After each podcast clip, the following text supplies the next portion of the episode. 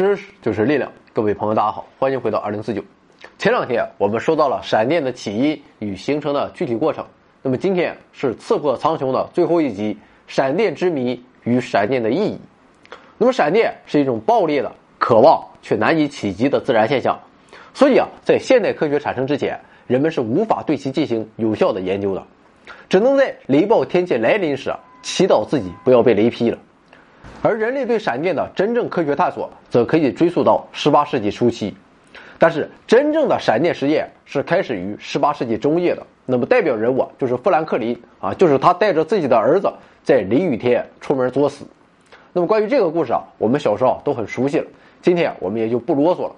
那么，现在的科学家是怎么来研究闪电的呢？可以说，即便是现在，闪电的研究依然还有难度。由于闪电发生的时间和地点的随机性都很大，同时啊，闪电放电又是一瞬间的事儿，啊，甭管形成机制有多么复杂，但在我们人类眼里啊，闪电的发生、发展和结束都是在极短时间内完成的。所以啊，要想开展有效的闪电研究，我们就要让闪电出现在特定的时间和特定的地点。那么简单说来就是啊，科学家通过现代人工引雷实验，可以创造一个有利于闪电形成的条件。使闪电沿着人为设定的路径发生，然后通过配套的传感器，通过测量和研究雷电放电电流以及大气和地面的磁场变化等情况，来得到闪电的相关参数。那么具体的做法是：首先，研究人员要先看一下天气预报啊，估计出某地出现强对流天气的时间范围以及雷暴云大致的移动路线啊。你绝对不可能在撒哈拉沙漠中心坐着等闪电吧？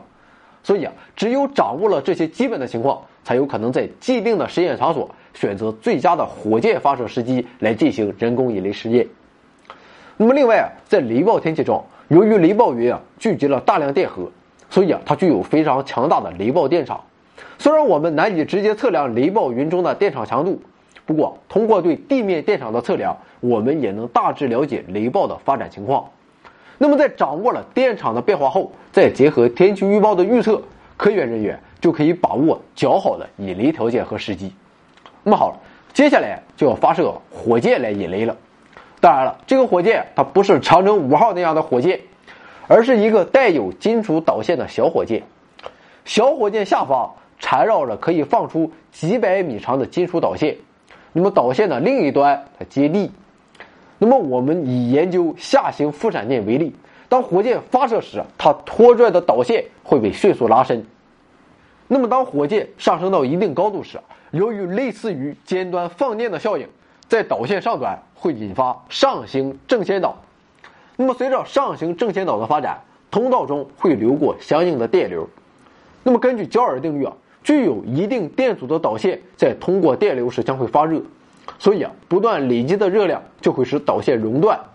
那么在经过极短的时间后，放电通道会再次导通，上行正弦导进一步向云体发展，随后便会发生闪电引雷成功。不过与自然闪电不同的是，在人工引雷实验中，虽然火箭上方的闪电通道轨迹依然和自然状态一样是不规则弯曲或者是分叉的，但是火箭到地面之间的闪电通道则是笔直的。那么，这主要是由于垂直拉伸的引雷导线的作用。在闪电沿着人工设定的路径到达地面的过程中，传感器通过闪电产生的电磁效应，就可以测量出一束闪电的瞬时电流强度、电场变化等物理参数。那么，以上就是现代人们研究闪电的主要方法。客观的说，这样的研究方法依然是有很大的局限性的。那么，这也是一直到现在，闪电仍有许多未解之谜的重要原因之一。不过，现在毕竟不是几百年前了，人们对闪电的认识也在逐步深入。现在我们了解到，除了最常见的云闪和地闪之外，地球上还有一些非常奇特的高层大气放电现象。比如说，极光就是一种常见的大气放电现象。一般来说，当雷暴云中的对流活动不太强烈时，上升气流会被限制在平流层以下，所以啊，闪电只会表现为对流层里的云闪和地闪。但是有的时候，雷暴云中发生的剧烈闪电活动可能诱发一些特殊的条件，使云内的闪电啊可以逃出雷暴云顶，直接到达电离层。那么与地面类似，电离层它其实也相当于一个巨大的导体，所以啊，处于地面与电离层之间的雷暴云，不仅可以向下发生地闪，在云层中发生云闪，也可以发生向上发展的闪电，直达电离层。那么这里的闪电规模要比我们常见的闪电更为壮观，垂直发展可以达到几十公里。比如发生在中高层大气中的巨大喷流，可以突破平流层的束缚，直达更高的电离层，垂直高度可达七八十公里。另外，在更高层的大气中还存在着一种被称作“红色精灵”的强烈放电现象。那么说到这里，我们就不得不回到这一小系列节目最开始的话题了。闪电的形成真的是雷暴云自己的功劳了吗？负责任的说，雷暴云中电荷的分布确实可以在一定程度上解释闪电的形成。但是啊，面对如此多种多样、绚烂狂暴的自然电光，雷暴云电荷分布的说法未免显得苍白。所以很多人给我们留言问到闪电是怎么形成的，我们都会说啊不知道。那么据我们的了解，闪电的形成机制目前还是一个谜。这不是我们信口雌黄，真实的情况是，闪电现在也是高能物理学界的谜团之一。那么在二十多年前，科学家们普遍认为啊，闪电很简单，它的激发机制和实验室中电火花的激发机制是一样的。也就是说，当大气中的电场增大到一定程度的时候，就会击穿空气，发生放电现象。但是人们后来啊，用高空气球做了一些探测实验。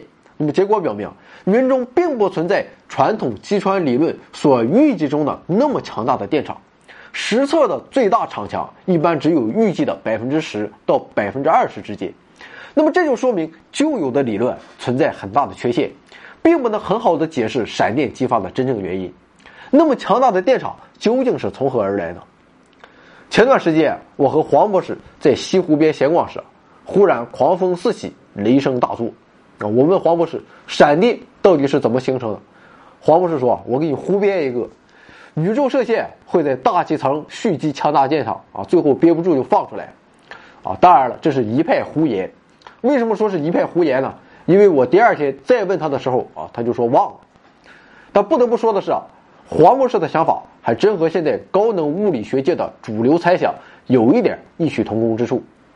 现代科学家对于闪电的形成机制提出的新的假说是逃逸击穿，并且也已经获得了一些探测数据的支持。这一理论认为啊，当高能的宇宙射线到达地球大气层时啊，可能会撞击到单个的空气分子，使之电离，同时产生高能电子。那么最新的研究表明，这种高能电子也可能在云中某种有利的条件下产生。在基于云附近的电场中，这种电子。可以被加速到接近光速，并撞击其他空气分子，使其电离，同时产生高能电子。那么这就像核反应中的链式反应一样，使得这种高能电子的数量快速增加，像雪崩一样倾泻而出，导致空气在某个路径上不断的发生电离，形成闪电通道。那么由于这一过程像是使积雨云中聚集的电荷仿佛逃走了一样，所以啊，它有了逃逸击穿这个名字。当然了，我们还是要强调一下，这个理论不论看上去多么靠谱，目前仍然是一个假说。那么，关于闪电真正的形成机制，确实依然是一个谜。那么好了，那么我们既然还不清楚闪电是怎么来的啊，那没关系啊，以后慢慢来啊，这就是科学家的工作了，我们就暗中观察就行了。那么，如果没有闪电，行不行呢？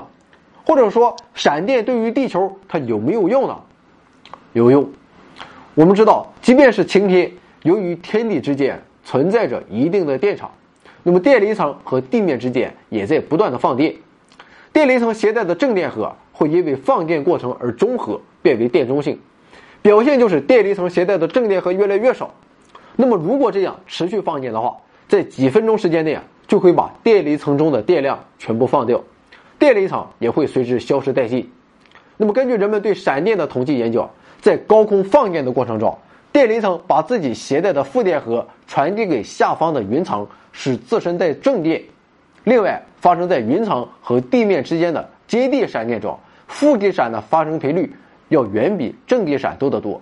那么，以上这两种不对等的现象，说明云层和地面之间的电荷交换并不平衡。这相当于把云层中的负电荷更多的转移到地面，同时也连带着转移着。电离层的负电荷，那么幸好有雷暴云的存在。雷暴源就好比是大气与电离层之间的重要电流源，从而维持相对于地面的大约二百五十千伏的电离层电位。所以啊，对整个地球来说，雷暴可以给电离层充电，使天地之间维持着稳定的电时差。那么好了，三天时间的闪电话题我们就聊这么多。自然变幻莫测，爆裂也是一种美。一笑震天河汉惊，春雷滚过远山明。不过在欣赏的同时啊，还是要注意自身的安全啊。添加微信号 d i r a c 二零四九，进入群聊大讨论。我们诚邀八方贤士做点微小工作，分享人生经验，提高知识水平，努力改变自己，争取改变世界。有思想的人往往是不合群的。直到他们来到了二零四九。